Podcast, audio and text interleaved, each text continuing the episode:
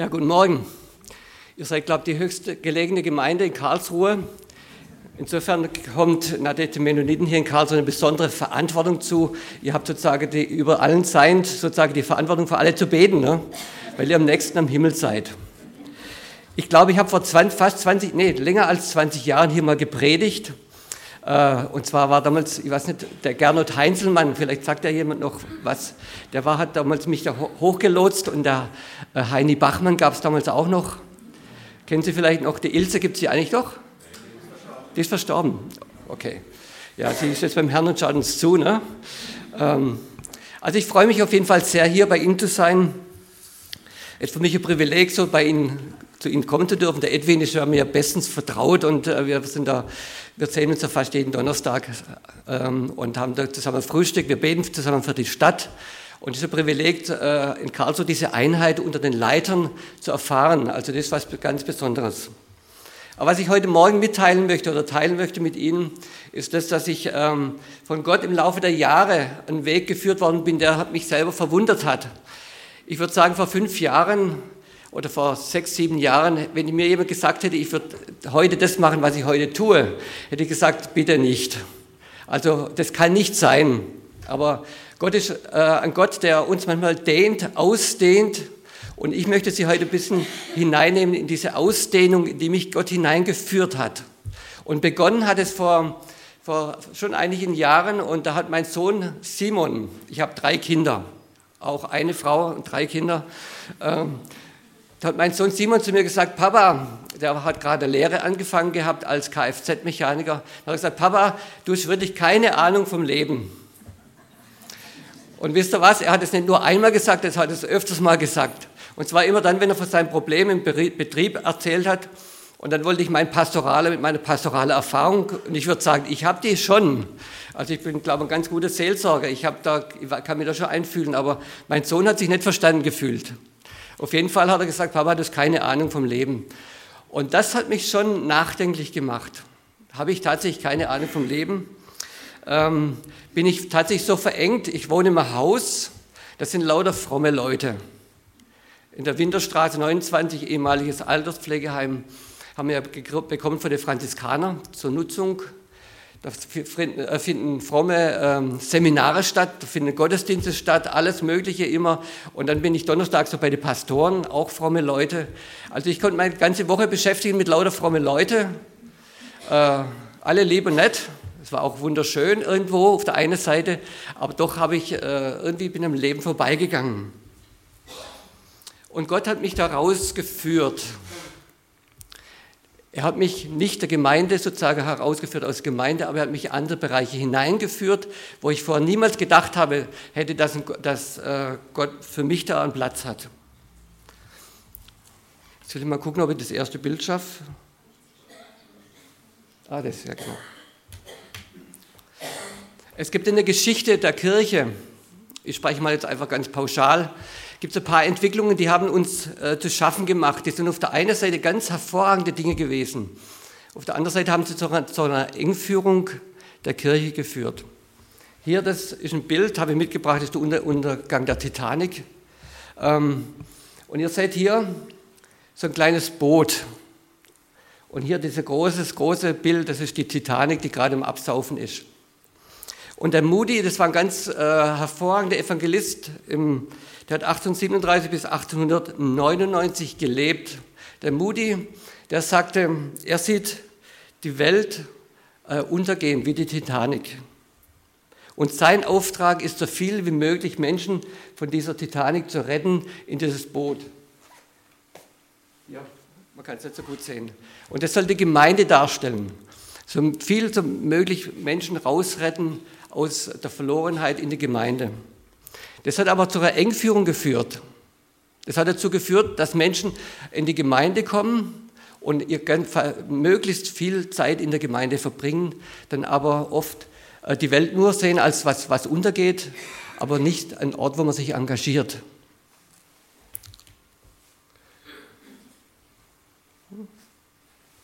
Zähle ich falsch? Ah, genau. John Wesley, der hat gelebt 1703 bis 1791 Das war genau wie Moody auch ein begnadeter Evangelist. Aber der hat im Gegensatz zu, zu Moody hat er gesagt, wir müssen uns um die Welt kümmern. Er hat gesagt, ich möchte, dass England, das war seine Nation, dass die reformiert wird. Er hat gesagt, er möchte eine schriftgemäße Heiligung übers Land bringen. Und das hatte er verstanden, es müssen die ganze Strukturen, da gab es Sklaverei, es gab Armut, es gab all diese Dinge, die Gesellschaft war kaputt. Und das muss verändert werden. Und es beginnt natürlich auch mit veränderten Menschen. Er, deswegen hat er evangelisiert. Aber dann hat er gesagt, wir müssen die Menschen ausbilden und in die Nation senden, damit die Nation verändert wird. Und jetzt haben wir zwei Bilder. Er, der Moody sieht die, die, die Welt wie ein untergehendes Schiff. Der Wesley sieht es wie eine Nation, die reformiert werden muss. Und die Frage ist, was stimmt denn jetzt eigentlich? Oder wie verhalten wir uns? Was ist unser Bild? Wir haben gerade gesungen, dein Reich komme, o oh Herr. Was bedeutet denn das? Äh, was verstehen wir darunter? Was versteht Gott eigentlich darunter? Und dem möchte ich jetzt ein bisschen nachgehen, mal schriftgemäße Unterfütterung geben. Wie stellt sich denn Gott vor, dass wir uns engagieren sollen? Das, ist es ein untergehendes Schiff oder ist es ein Land, das reformiert gehört?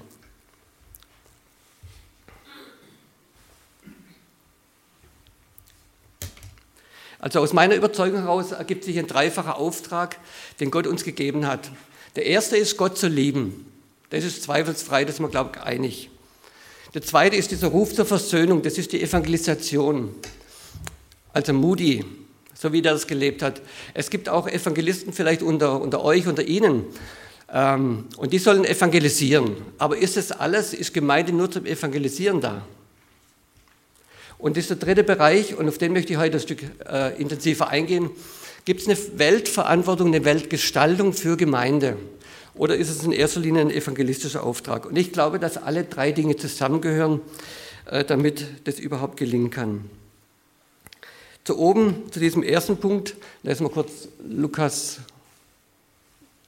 ähm, ach so, dieser Auftrag der Versöhnung, genau, 2. Korinther 5, Vers 20. Wir sind also Gesandte an Christi Stadt und Gott ist es, der durch uns mahnt. Wir bitten an Christi Stadt, lasst euch versöhnen mit Gott. Das ist, der, das ist der Ruf des Evangelisten. Lasst euch versöhnen mit Gott. Und so sollen wir auch durchaus als Gemeinde, von uns als Gemeinde soll dieser Ruf ausgehen. Wir haben Menschen da draußen, die Christus nicht kennen. Das ist ein Auftrag, der uns gegeben ist. Aber wie gesagt, das ist nur die eine Seite dieses Dreiecks. Na,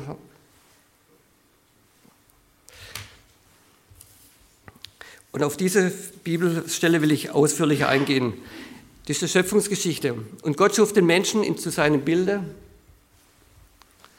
Zum Bilde Gottes schuf er ihn. Und er schuf sie als Mann und Frau und Gott segnete sie und sprach zu ihnen, seid fruchtbar und mehret euch und füllet die Erde und macht euch untertan und herrschet über die Fische im Meer und über die Vögel unter dem Himmel. Das Erste, wir sind geschaffen in Gottes Bild. Also Gott ist kreativ, er hat diese Welt geschaffen, so, so schön wie sie ist da draußen. Diese, und wenn wir in seinem Bild geschaffen sind, sind wir genauso kreativ wie Gott. Vielleicht nicht genauso, aber wir sind kreativ. Und ich habe mich immer gefragt, warum meine Frau immer das Bedürfnis hat, das Wohnzimmer umzuräumen. Ich habe mich unglaublich darüber aufgeregt, immer kommt schon wieder was Neuem daher. Aber das ist eine Kreativität, die hat Gott ihr gegeben, offensichtlich, äh, weil wenn ich es machen würde, würde es immer gleich aussehen, mein Leben lang. Äh, da gibt es eben eine Kreativität, aber das ist nicht nur die einzige Kreativität. Gott hat uns den Auftrag gegeben, diese Erde zu gestalten. Und da gibt es äh, unglaublich schöne Künste. Im Mittelalter und, und später hat die Kirche äh, aus dem Glauben heraus Kunstwerke geschaffen, die heute noch vorbildlich sind. Das war ein Auftrag an Gott, Kunst voll zu sein. Es ist aber auf der anderen Seite genauso ein Auftrag von Gott, äh, zum Beispiel Ingenieure, die gute, bessere Motoren, zum, Motoren machen. Das ist ein Auftrag von Gott, zu herrschen. Herrschen heißt gestalten, zu verbessern. Und jetzt, seit ich im Stadtrat bin, äh, habe ich das erst verstanden. Gott hat Interesse, dass eine Stadt so gestaltet wird, dass es schön ist. Ich habe das immer gedacht, das ist, ja, das ist eigentlich minderwertig. Also das Eigentliche ist doch von Jesus ein Zeugnis zu geben. Und das andere können wir doch alles weglassen.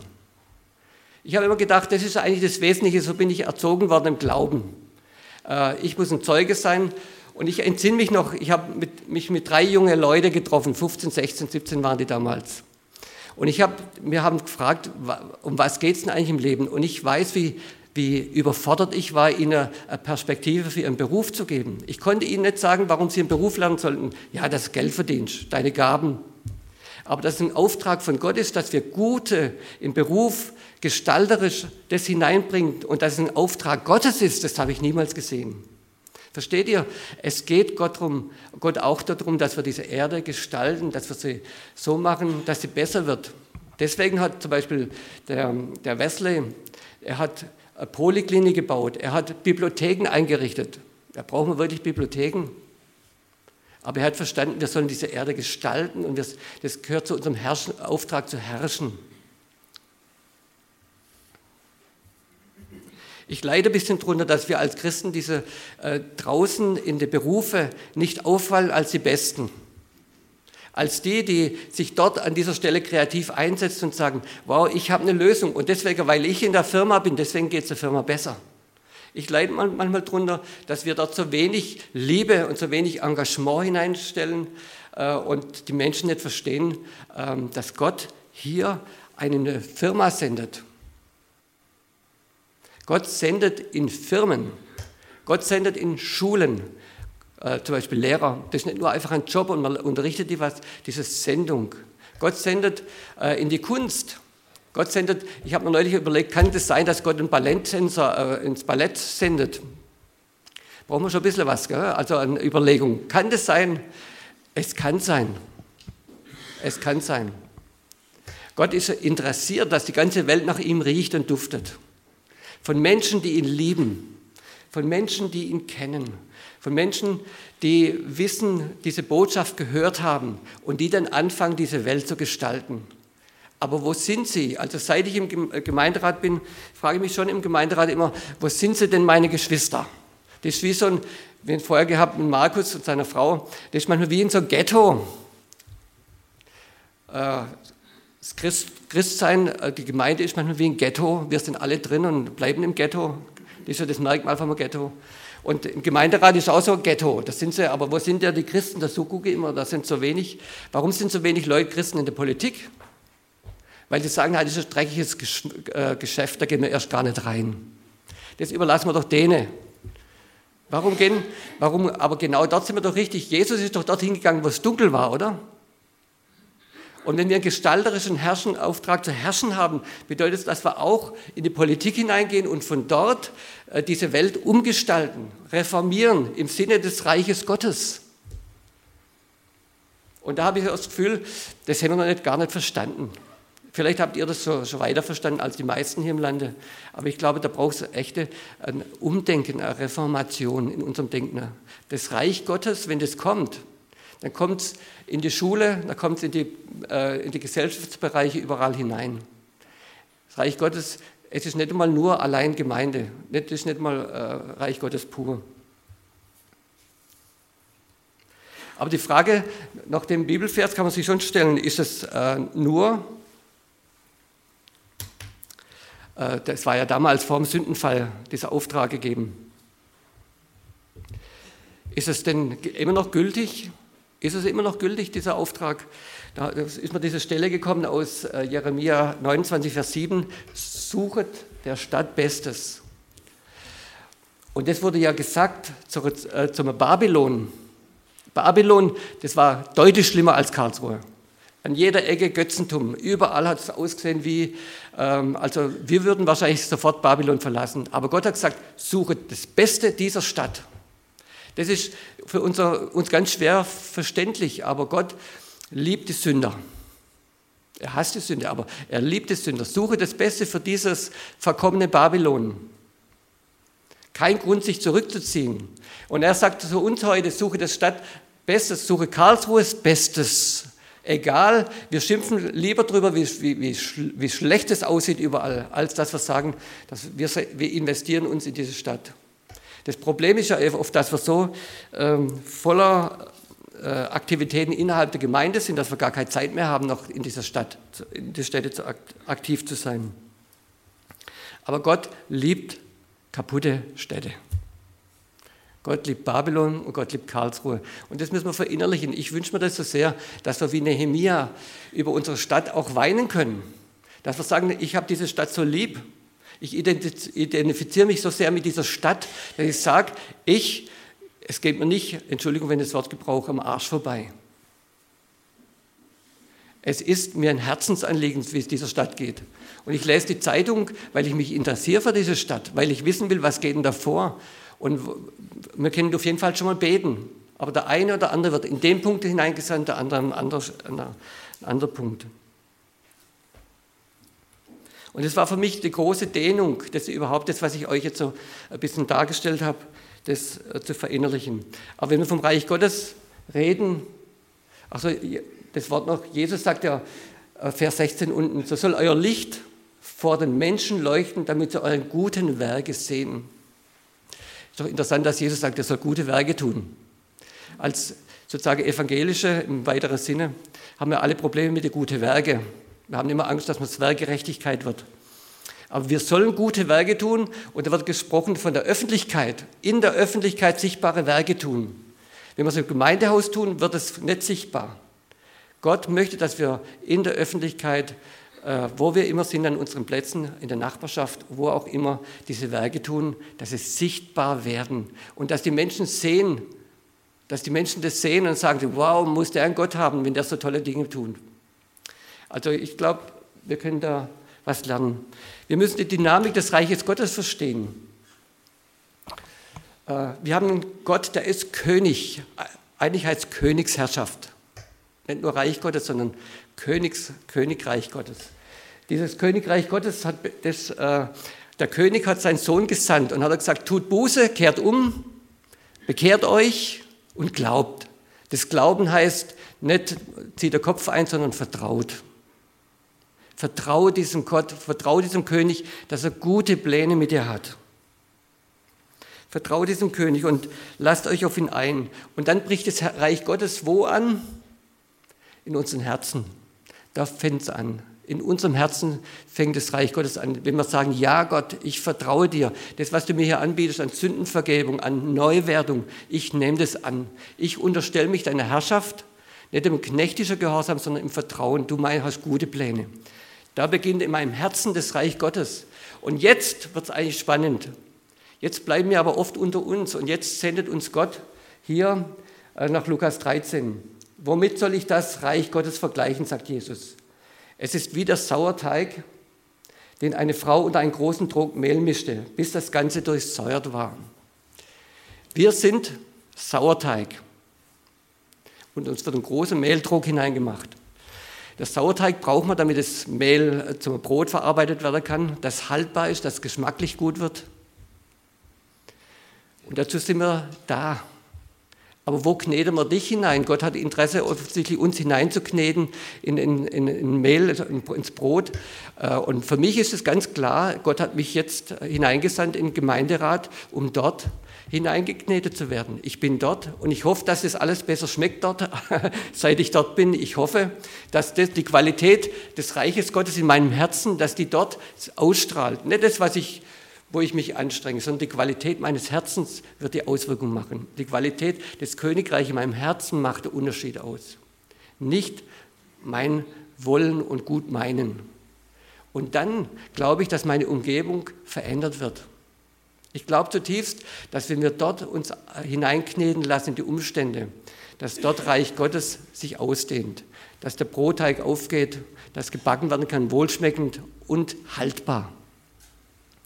Meine Frage, sind wir tatsächlich, wissen Sie, weißt du, wo du hineingeknetet worden bist? Weißt du, wo dein Platz ist? Bitte sag nicht in die Gemeinde. Wenn ich, wenn ich ähm, Leute frage, wo ist deine Berufung? Wo siehst du deine Berufung? Dann sagen sie, also wenn es eine charismatische Gemeinde ist, dann sagen sie, ich bin Prophet oder Seelsorge oder Lobpreis. Lobpreis ist ganz begehrt. Also fast alle wollen Lobpreis, äh, wenn sie ein bisschen Gitarre spielen können oder ein bisschen singen können. Ähm, ich weiß nicht, wie es bei Ihnen hier oben ist, wie es hier ist. Was sind da die begehrten Sachen so?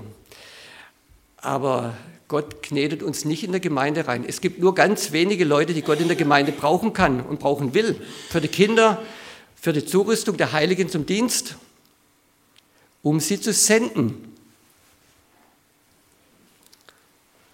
Das Reich Gottes in uns, das möchte raus. Das Reich Gottes. Und ich sage euch, das ist so erstaunlich, wenn wir das, uns darauf einlassen, dass wir rausgehen, dass Gott sich dort so sehr zu uns stellt, dass wir überraschende Erfahrungen machen. Ich, ich möchte einfach als persönliches Zeugnis sagen, ich empfinde, seit ich den Weg gehe, ich bin nach wie vor fest in der Gemeinde verwurzelt. Auch seit ich den Weg in die Welt, so in, in, im Gemeinderat so gehe, fühle ich mich äh, richtig befreit. Ich finde, dass Jesus mir, mich, mir so viel Freude gibt, unter, unter den Leuten dort zu sein. Es ist manchmal furztrocken, es ist manchmal langweilig, es ist all, all die Sachen, wie, es ist nicht immer begeisternd. Aber, das, aber Gott zeigt sich mir so intensiv, viel intensiver als vorher. Es war wie wie, ein, ein, wie was aufgeht. Und Gott stellt dich zu uns, wenn wir uns auf dieses Risiko einlassen. Dass wir sagen, äh, das Ziel ist nicht die Gemeinde, die Gemeinde ist der Ausgangspunkt, dass wir gesandt werden in diese Welt, um sie zu verändern. Ich möchte noch mal ein bisschen durch mein, mein Zeugnis, ein bisschen, ah, das ist zu weit, lassen wir mal stehen. Ja. Äh, geben. Ich war zunächst einmal geschockt, ich habe das erzählt mit meinem Sohn Simon. Das hat mich richtig schockiert und habe ich über, habe Gott gefragt, was willst du? Ich wusste echt nicht so, das ist manchmal auch nicht so leicht.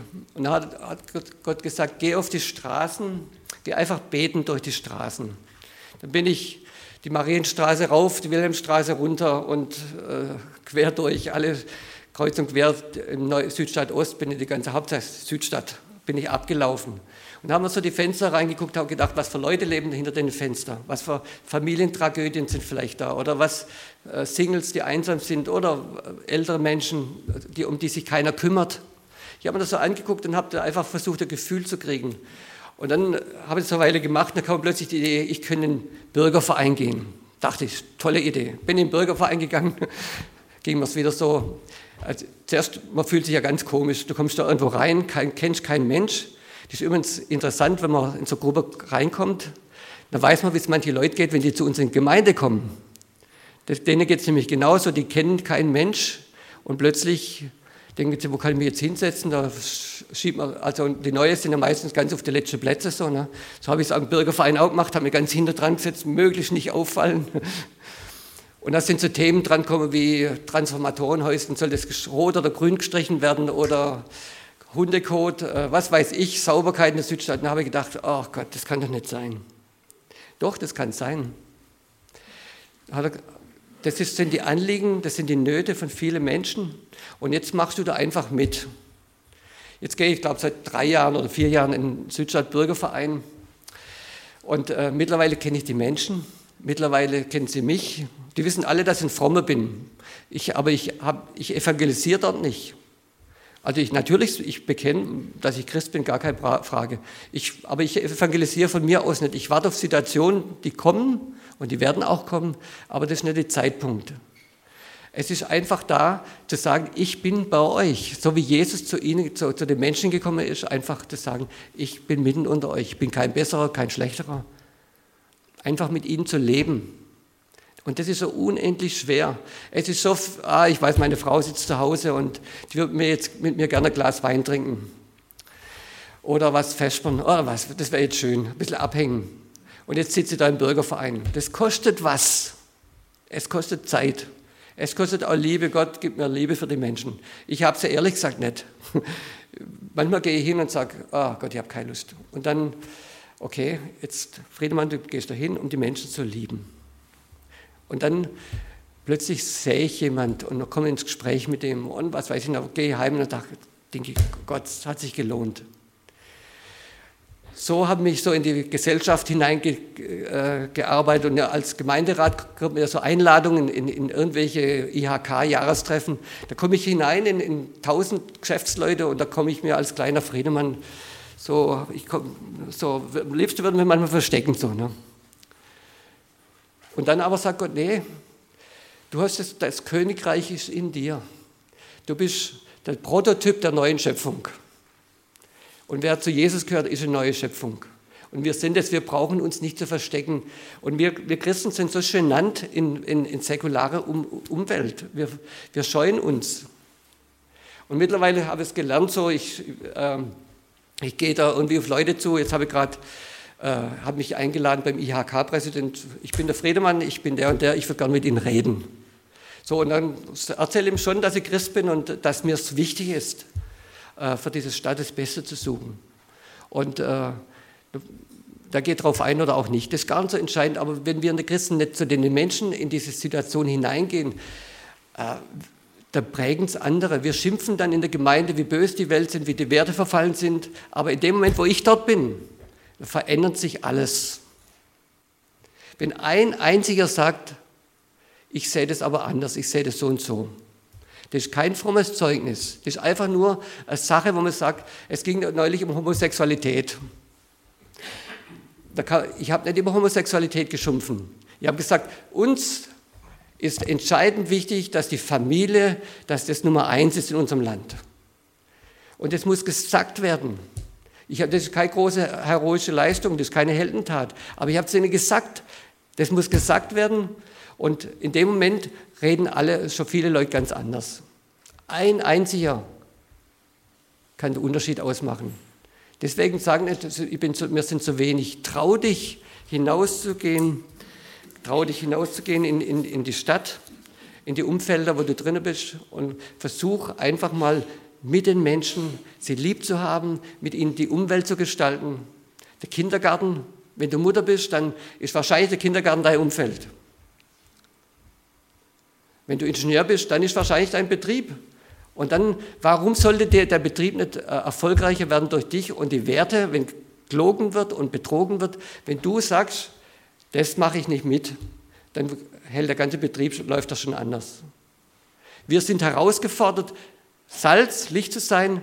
Wir sind herausgefordert, uns hineinkneten zu lassen in eine Welt, die Gott nicht mehr kennt. Und ich behaupte, ich behaupte, wenn wir da anfangen, als Gemeinde Jesu Christi uns senden zu lassen an diese Orte, dass unsere Stadt eine andere wird, dass unsere Firmen wahrhaftiger werden, dass das Rathaus echter wird, dass in den Schulen wieder äh, mehr Werte, mehr Akzeptanz hineinkommt, dass über die Lehrer weniger gescholten wird, dass die Eltern und die Schüler zum Beispiel und die Lehrer wieder eine Einheit werden. Da können wir dazu beitragen, dass unsere Welt gesünder wird. Die sind deswegen noch nicht alle fromm, aber die wissen, woher die positive Veränderungen kommen. Und deswegen werden sie bereit sein, das Evangelium auch mehr zu hören. Und zum Schluss ein kurzes Zeugnis von einem Freund, vom Bekannten, der hat ähm, Verantwortung für Schwimmbäder gehabt, nicht in Karlsruhe. Schwimmbäder zahlen, äh, schreiben in der Regel immer rote Zahlen. Das ist auf der ganzen Welt so. Es äh, gibt nur wenige Schwimmbäder. Der hatte die Verantwortung in einem Rathaus dafür gehabt. Und hat er gesagt, Gott, ich möchte, dass die Schwimmbäder schwarze Zahlen schreiben. Hast du eine Idee? Er hat ein Vierteljahr lang gebetet und plötzlich hat er eine Idee gekriegt und hat sie umgesetzt. Zwei Jahre später haben die Schwimmbäder äh, tatsächlich schwarze Zahlen geschrieben. Und wisst ihr, was passiert ist? Die Mitarbeiter haben dann gefragt, wie ist denn das zustande gekommen? Wie kommt das? Und die sind offen geworden dadurch für Jesus. Und jetzt mittlerweile macht ein Alpha-Kurs mit seinem ganzen Amt im Rathaus. Alpha-Kurs, ein Glaubensgrundkurs, ist doch gigantisch, weil ein Mensch angefangen hat zu sagen, ich möchte die Welt gestalten, so wie Jesus das gestalten möchte. Schwimmbäder sollen nicht äh, rote Zahlen schreiben. Das war der Ausgangspunkt. Vielleicht ist es für manche völlig ungeistlich. Nein, es ist nicht ungeistlich. Wenn du da draußen bist und wie jetzt zum Beispiel ich, äh, ich muss entscheiden, soll eine zweite Rheinbrücke gebaut werden, ja oder nein? Da fangst du beten an. Herr, willst du diese Rheinbrücke oder nicht? Gott hat eine Meinung dazu. Oder soll ein Wildparkstadion dort gebaut werden oder dort? Oder willst du im Theater jetzt 100 Millionen investieren für das Schauspielhaus oder nicht? Ja, das kann man doch nicht aus dem Bauch, auch nicht mal vom Verstand her entscheiden. Wenn das Reich Gottes relevant ist, auch für diese Dinge, dann heißt es, ich muss beten und ich muss Gottes Meinung wissen. Gott, ich muss das wissen von dir. Ich muss wissen, was du darüber denkst. Und dann, wenn ich es weiß, dann kann ich was dazu sagen. Und, wenn ich das, und dann kommt das Reich Gottes hinein in diese Umstände. Das ist großartig, das macht Spaß. Das macht Spaß. Also manchmal kommt man, wie gesagt, wie der letzte Hämpfling vor, weil ich der Einzige bin da und nicht, ich bin nicht ganz der Einzige. Ich muss euch nur kurz erzählen, sorry, ich glaube, ich bin über Zeit. Ähm, ich habe, als ich im Gemeinderat war, habe ich gesagt, ich möchte dann doch gucken, gibt es noch andere Christen so im, im Land und habe in alle Gemeinderäte ein, Mail geschrieben und habe gesagt, vor wichtige Entscheidungen bin ich es einfach gewohnt zu beten. Vielleicht gibt es jemanden von Ihnen, der auch mitbeten möchte. Und dann, ich treffe, ich bin dann ähm, um drei, also um halb vier ist die Sitzung, ähm, ähm, doch halb vier, um drei bin ich dann in der evangelischen Stadtkirche. Auf der vorderen Bank sitze ich dann. Also wenn jemand kommen möchte, kommt er einfach in die Stadtkirche. Ich war erstaunt, es sind sieben, acht Leute, mittlerweile kommt sogar ein Amtsleiter noch vom Rathaus dazu, ähm, acht Leute und wir beten dann. Das sind ganz unterschiedliche Traditionen, das sind aus Katholiken, Evangelische und Freikirchler, also alles haben wir gemischt. Und die Schwierigkeit ist natürlich, äh, wie beten wir jetzt miteinander? Das ist ja nicht so einfach, gell? aber das kriegen wir irgendwie schon hin. Äh, und jetzt treffen wir uns vor jeder großen Sitzung einmal im Monat äh, zum Gebet. Und da, damit glaube ich, dass im, im Gemeinderat eine andere Atmosphäre einzieht. Es reichen wenige. Ich bin überzeugt, dass es verändert. Was glauben Sie, was passiert, wenn, wenn in der Firma XY plötzlich man sucht, ah, da ist einer, wenn man da anfängt zu beten. Oder wie in, in, Rüppur, das hat Auswirkungen, wenn ein paar Eltern zusammenkommen, um für die Schule zu beten. Da wird das Reich Gottes praktisch. Und das möchte Gott. Gott möchte unsere Welt durchdringen. Und das ist jetzt der Schluss. Hier in alle Gesellschaftsbereiche, in das Gesundheitswesen, in die Kunst, in die Politik, Wirtschaft, Medien, Erziehung, Bildung, in die Nachbarschaft. Und die Kirche ist für eins da. Sie ist das Ausbildungszentrum Gottes, dass die Menschen fähig werden, da draußen zu leben. Wir leben nicht in der Kirche, wir leben da draußen, um dort das Reich Gottes hineinzukneten, hineinzubringen. Und die Kirche hat die Aufgabe, uns fit zu machen, dass wir das leben können, vom Gebet her, vom Charakter. Wir brauchen gute Charakteren. Wir müssen sauber gebaut sein, wir müssen einen sauberen Charakter haben, sonst, haben sonst können wir besser ruhig sein. Das ist beim Evangelisieren das Gleiche wie bei anderen Dingen. Äh, ein sauberer Charakter, das heißt, Jünger zu machen. Charaktervolle Menschen, die stark sind in Christus. Ich wünsche Ihnen viel Spaß beim Entdecken dessen, des Wegs. Ich glaube, für jeden gibt es so etwas zu entdecken, wo Gott sendet und es lohnt sich. Amen.